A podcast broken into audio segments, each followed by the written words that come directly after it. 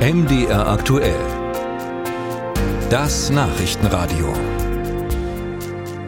11 Stunden und 27 Minuten. So lange dauert eine Fahrt mit dem Regionalzug von Stendal nach Garmisch-Partenkirchen. Siebenmal müsste man umsteigen, wenn man Zeit hat, warum eigentlich nicht? Ab Montag kann man so auch noch äußerst preiswert unterwegs sein. Für ganze 49 Euro pro Monat kann man dann täglich bundesweit alle Regionalzüge nutzen, noch dazu alle Straßenbahnen und Busse.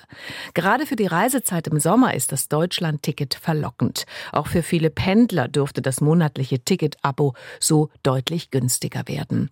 Doch beim Verkauf läuft noch nicht alles glatt. André Seifert berichtet.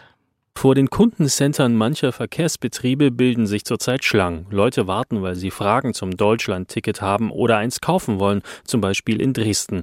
Und auch in Leipzig. Dieser ältere Herr zum Beispiel stellte sich eine Dreiviertelstunde an, weil er das Ticket lieber nicht auf der Webseite der Leipziger Verkehrsbetriebe kaufen wollte. Ich traue den, den Online-Diensten nicht. Da gibt es ja mehrere solche Knüller, die da schon basiert sind. Wer das D-Ticket kaufen will, muss nicht lange in der Schlange stehen, denn das lässt sich innerhalb von Minuten online erledigen. Darauf weisen viele Verkehrsbetriebe hin. Dennoch warten viele Kunden auch aus ganz anderen Gründen auf Beratung. Ich konnte mich nicht bei der App anmelden wegen einer Schufa-Prüfung.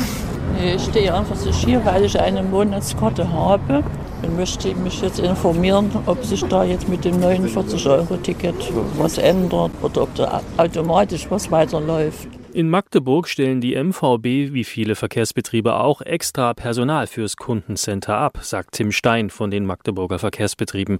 So soll jeder, der ein Deutschlandticket will, auch eins bekommen. Gerade ältere Leute, die mit dem Internet Probleme haben, sollen Hilfe erhalten, erklärt Tim Stein. Denn das Ticket gibt es ja eigentlich nur digital oder als Chipkarte eigentlich. Es gibt aber Magdeburg jetzt bei uns bei der MVB diese Ausnahme, wenn ich jetzt partout keinen Internetzugang habe und ich kenne auch niemanden, der mir helfen könnte, dann können die bei uns natürlich im Kundenzentrum vorbeikommen und dann füllen wir diesen Antrag gemeinsam aus und dann senden wir auch ein Papierticket nach Hause zu. Und damit wird das digitale Ticket dann doch wieder zum Papierticket.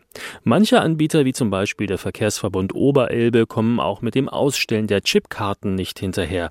Großen Personalaufwand bereiten zudem Kunden, die bereits ein Abo haben und nun mit dem Wechsel zum Deutschlandticket Geld sparen wollen, so Tim Stein. Denn dafür muss nicht nur ein neuer Vertrag geschlossen, sondern auch die bereits bestehende Chipkarte umprogrammiert werden. Nur wie? Diese Frage sorgt zurzeit für Verunsicherung bei Abokunden.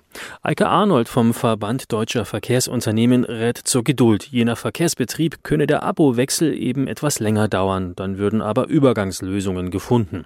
Der VDV zeigt sich insgesamt zufrieden, das zeigten die Verkaufszahlen. Wir haben die Zahl von immerhin 750.000 Menschen, die jetzt neu in das ÖPNV-Abo eingestiegen sind, und zwar durch das Deutschlandticket. Der VDV rechnet damit, dass sich insgesamt rund 16 Millionen Menschen bundesweit für ein Deutschlandticket entscheiden werden. Die meisten, weil sie ohnehin ein Abo haben und einfach nur zum D-Ticket wechseln wollen. Doch auch rund 5 Millionen neue Kunden seien zu erwarten.